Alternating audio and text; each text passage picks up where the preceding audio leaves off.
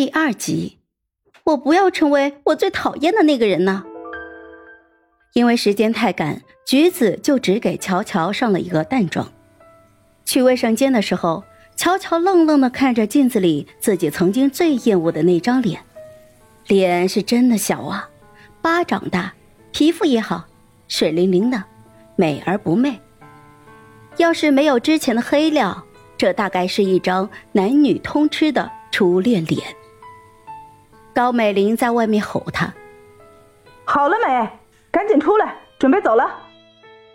乔乔认命的跟着他们来到了演播厅。节目录制期间，他的脑子里面全都是江湖。好在主持人的功底深厚，乔乔照本宣科的回答了背下来的答案，总算是有惊无险的录完了节目。明后天没有行程，高美玲板着脸说教了他几句，然后就让助理送他回家了。车子上路，乔乔瘫在了后座上，闭着眼睛把今天发生的一切都仔仔细细的重新捋了一遍。一切的感官都是真实的，他的确是变成了圣乔。他不知道这一切是因何发生，但是目前最重要的是找到变回自己的办法。车子一路疾驰，把乔乔就送到了圣乔住的地方。他进了屋，关门，开了灯，乔乔被屋内的布置是惊了一下。这个房间实在是太空了，除去必要的生活家具以外，其他的什么都没有，透出了一股冷冰冰的味道。乔乔四处看了看，这个房子两室两厅，不算大，装修也是很简单，实在不像是一个女明星住的地方。参观完了之后，他换了一身衣服，戴好了帽子、口罩，就出门打车。他报的是自己家的地址。乔家算不上豪门，但也是实打实的富贵人家。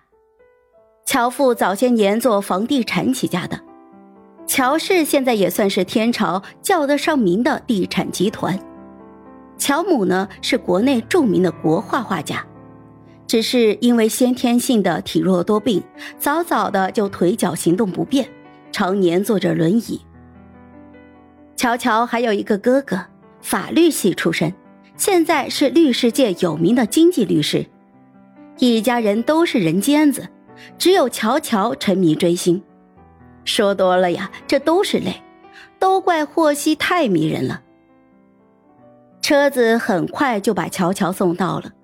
乔乔急匆匆的往里走，还没走两步呢，就被保安给拦了下来。高档小区拜访都是要登记的，何况这大晚上的，他还戴着帽子和墨镜。乔乔没有办法，就只能掏出了身份证来填写拜访信息。保安看了几眼，喃喃的说道：“盛乔，不是那个女明星吗？”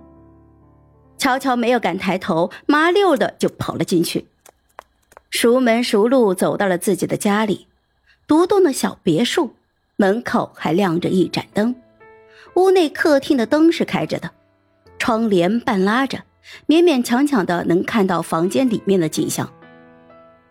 乔父坐在沙发上看报纸，乔母就在一旁的轮椅上削着苹果，两个人的神色都很正常。